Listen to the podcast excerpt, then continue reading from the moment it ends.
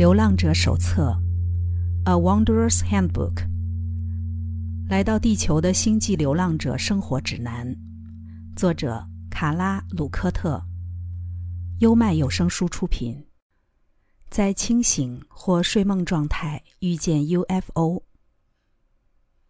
我们合理的假设，每个流浪者都碰过 UFO。当然，很多流浪者没有遇过 UFO 来访。但我很常听到他们在物质的、形而上的或是梦中的世界接触到 UFO。以下是一些 UFO 梦境与意象的代表性案例，因为当事人并非在有意识的状态下看见具体的 UFO。我将这样的经验称之为形而上的接触。我今年二十三岁，是一名音乐系的学生。我打算成为作曲家。在童年的梦中，我会与降落在地球或悬挂在天空的太空船对话。我的梦境大概是这两种：一，我进入光之大门，前往天堂；接着我回来帮助那些坠落到花园的星际伙伴，然后再度返回天堂。二，我坐在天堂的门边。负责避免让即将进来的人受到周围游荡的恶魔干扰。我做过很多这样的梦。我当时处在轻度到中度的出神状态，发现自己正在观看一个巨大的云层翻涌，它非常的大，我至今都还印象深刻。当我注视着它，云堆里浮现了两艘金字塔形状的船舰。在空中并排盘旋，它们长得一模一样，移动的角度有点倾斜，因此我可以看到船舷的底部与各方结构。能量慢慢上升，金字塔开始散发明亮的光芒。虽然光线很快的就从所有的角度向外扩展，但光源主要来自金字塔的底端。在此之前。我经历了一段没来由的莫名低潮，但就在这件事发生以后，所有的沮丧和焦虑都消失了，不曾再出现过。同时，我感觉自己得到了启蒙，我被赋予某种东西，未来也将传授下去。梦中那个地方应该是 UFO 船舰的驾驶座或控制室。圆顶的视野很清晰，我看见四周的星星。前面有一个很大的金色螺旋形物体，我走过去，两只手各放一边握住它。这时，我背后传来一个声音说：“他负责宇宙的工作。”我好像在另一个星球上，走到任何地方都有个男士看着我。他身穿锈色上衣与黄色衬衫，头比正常尺寸大，形状有点像月亮。我坐进一个小箱子，准备回到地球，或说回到我的身体。他拉起我的右手说：“不管距离远近，我都看着你。我在群星之外，非常的爱你。”三十岁出头的时候。我忽然动作夸张的醒过来。我在练习超绝静坐时，看见一个正在旋转的物体。起先我不知道那是什么，静坐结束以后才弄懂它是 UFO。我很疑惑，那时的我认知里并没有 UFO。而后我强烈的意会到了，想着：天哪，这里不是我的家。我的心智之眼。看见一个温暖、干燥、沙子很多的地方，天空中有两个太阳，这情景让我感到平静自在。读者跟我分享的 UFO 事件，大部分都是形而上的，看起来正向属性或以服务他人为目标的 UFO，例如星际邦联。倾向用形而上或心智意识的方式出现，而非实质的躯体。这与自由意志的选择有关。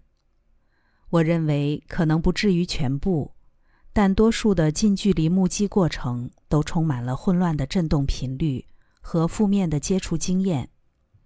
这来自于以服务自我为中心的 UFO 类型，像是许多资料会谈论到的灰人 Grace。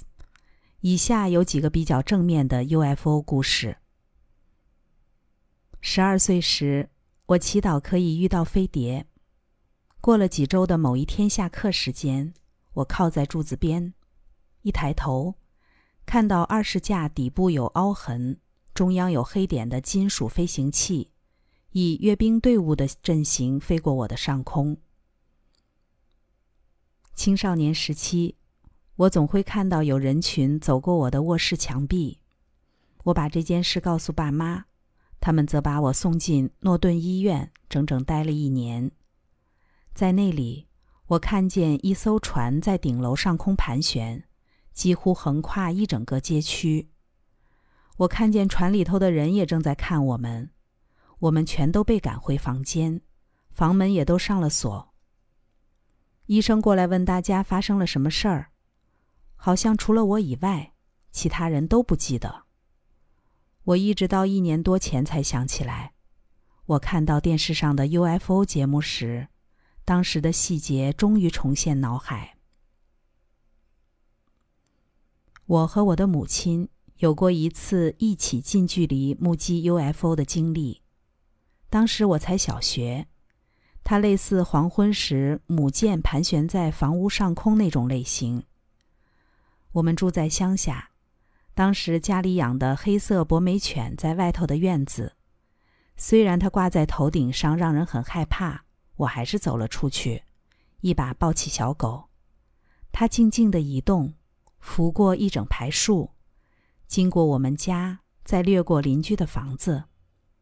那个时候开始，我和母亲就一直会有奇怪又清晰的 UFO 梦境。在看到书里所写的故事以前，我目击过 UFO 两次，带给我很大的影响。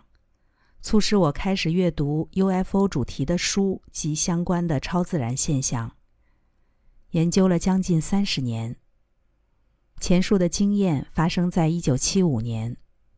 我不记得我在这之前有读过任何关于红色亮光球体的资料。如果我的潜意识那么渴望见到 UFO，我脑海里的想象应该是有着厚重金属色泽的典型飞碟。而不是球体的船舰。扁平造型总是特别吸引我，我想是因为人的心智也会与这些现象产生连接。我想先说声谢谢，让我有机会分享我的经验。我也想谈谈我是一个怎么样的人，我认为这很重要。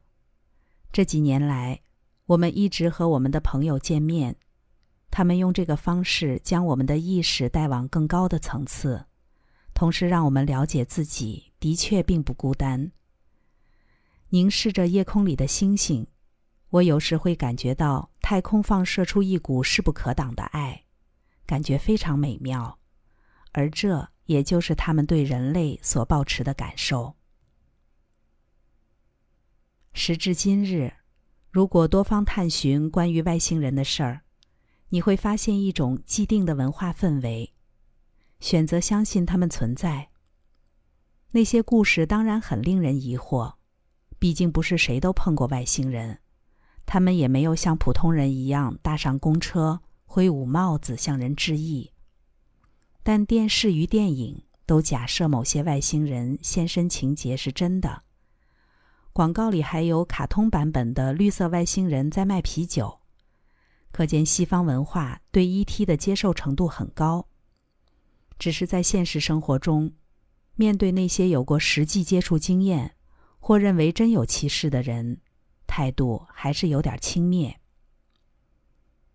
我想，为了尊重人们的自由意志，正向属性的星际邦联不会像电影《星际争霸战》（Star Trek） 那样降落在大家面前。负向属性的 UFO。则比较不受道德约束，且经常忽略 UFO 目击者的意愿，但还是要有负向思维的人类发出信号，他们才能出现。正向属性的 UFO 也是一样，唯独在收到正向思维的人类呼唤时才会现身，他们无法自作主张的通通跑到地球上。再者，那些被迫摊在阳光下的新证据，通常都暗示着现有的地球权势与外星族群共谋，他们之间拥有某些绝对保密的计划，可能与剧烈的灾变有关，大自然与人类都将遭殃。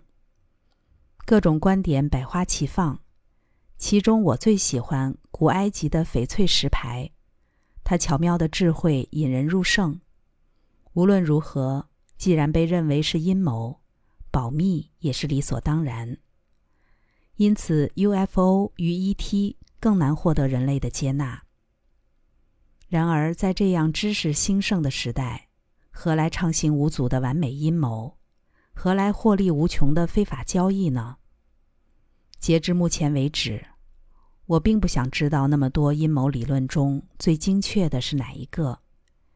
也许某些版本很可能是真的，只是社会上什么时候少过试图掌控金钱与权威的势力？这些势力一旦成功，难道不会将金钱与特定资讯藏进自己的口袋？尝到甜头之后，怎么可能不继续扩张版图？在世界末日即将到来的传言之中。这些势力又何尝不会为了自己的好处，或号称公众利益，选择放手一搏？我也不想试着去证明有哪些外星族群在这儿，他们又有什么计划。我只是接受他们的存在而已。我提出这些想法，是因为我感觉到，某些外星族群是负面的，他们来自负向极性的星球。无论他们跟地球的协议是什么，我不再像过去那样拼命寻找实体接触的案例，因为我对于这类的 ET 故事没兴趣。以物质实体现身，在地球留下降落痕迹的 UFO，通常都不是正向思维的一方。那么，大众比较熟悉且被星际邦联称为猎户帝国的 ET 又是谁呢？它跟爱和光的星际邦联有什么不一样？关于所谓正向属性的 UFO，唐向 Ra 提问。发问者，你可否告诉我，这些以服务他人为目标或正向属性的星际邦联成员，在接触地球人群时所使用的各种形式与技巧？以下是 Ra 群体的回应。我是 Ra，你在这个空间与时间所经验到的，就是最有效的接触模式。我们非常渴望能够尊重自由意志，因此，透过你们星球上的流浪者所产生的想象，这些实体才会被投射出来，并创造所谓的近距离接触，以及正向属性的社会记忆复合体与流浪者之间的会面。Ra 提到，我们所经验的模式是透过一个人类器皿进行心电感应的通灵传输，而我就是那个器皿。这种模式完全不会侵犯自由意志，却也没有办法佐证传输真的在进行。不过，想接触正向属性的 UFO，通灵并不是唯一的方法。Ra 群体也提到。实体接触 UFO 的事件，有时候跟当事人本身就希望被带上船接受外星人检查有关。发问者，我已经了解接触的形式有很多种，但能否请你举一个最普遍的例子，说明星际邦联用什么方法来唤醒或稍微改变他们所接触到的流浪者？我是 Ra。唤醒流浪者的方式各有不同，但核心都是进入流浪者的表意识与潜意识，同时要避免造成恐惧，尽力创造一个对他们来说可以接受且有意义的具体经验。这样的过程很常发生在睡眠阶段，也有一部分会在醒着的时候，在日常生活的动态之中进行。就如你所理解到的，除了典型的近距离接触，还有很多很多种可能。发问者。另外。常听到的身体检查是什么呢？流浪者与星际邦联、猎户帝国之间的接触和身体检查有何关联？我是 Ra。潜意识中所抱持的期待，对应星际邦联将思想投射于实相的本质，创造出个人的经验。因此，一个希望经历身体检查的流浪者。事情就势必会依着他潜意识可接受的形式发生。猎户群体习惯将身体检查当作恐吓的手段之一，使当事人觉得自己只是第二密度的高等生物，好比一个实验室的动物。某些性经验是这类事件的其中一种形态。猎户帝国企图借此展现他们的掌控能力，超越地球住民。正向的思想投射经验则是主观的，且大部分不是在这个密度中发生。Ra 特别提到，与正向属性 UFO 的接触有其功能。这类接触的目标在于唤醒或启动觉知。接触时间的长短和出现的形态，端来经验其中的流浪者潜意识里的期待。在此。Ra 也谈到混乱的接触经验是怎么回事。发问者：出现在我们天空的 UFO，大多数都来自猎户群体吗？我是 Ra，在你们的天空能看到的，多数都属于猎户群体。他们发出讯息，一部分会被送到正向属性的人类身边。接收的过程若是卡关。他们就得将讯息调整成可以被采纳的状态，这是他们碰到正向属性的人类时最好的对策。然而，猎户群体也发现，最有利的是直接与那些倾向服务自己、负向属性的个人接触。其实，在你们的天空里，也有很多能接受思想投射的群体，是正向属性的，星际邦联也在其中。夜空中的猎户星座包含了参宿七与参宿四两颗一等星。这儿的恒星体系也可能尝试创造正面连接，但猎户群体已被定义为负向属性。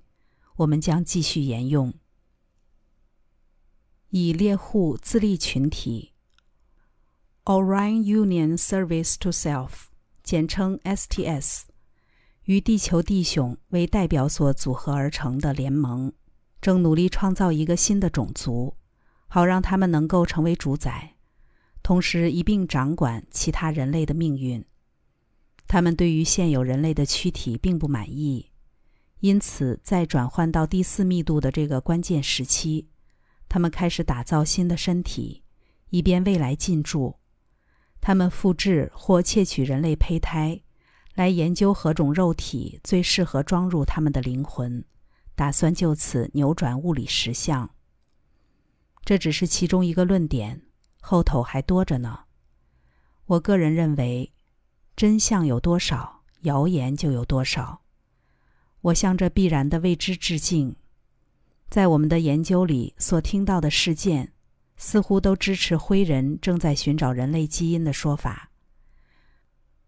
母牛被肢解，空气外星宝宝投生，女性人类具备了怀孕的所有症状，也听得见胎儿的心跳，但三个月后，一切全都消失了。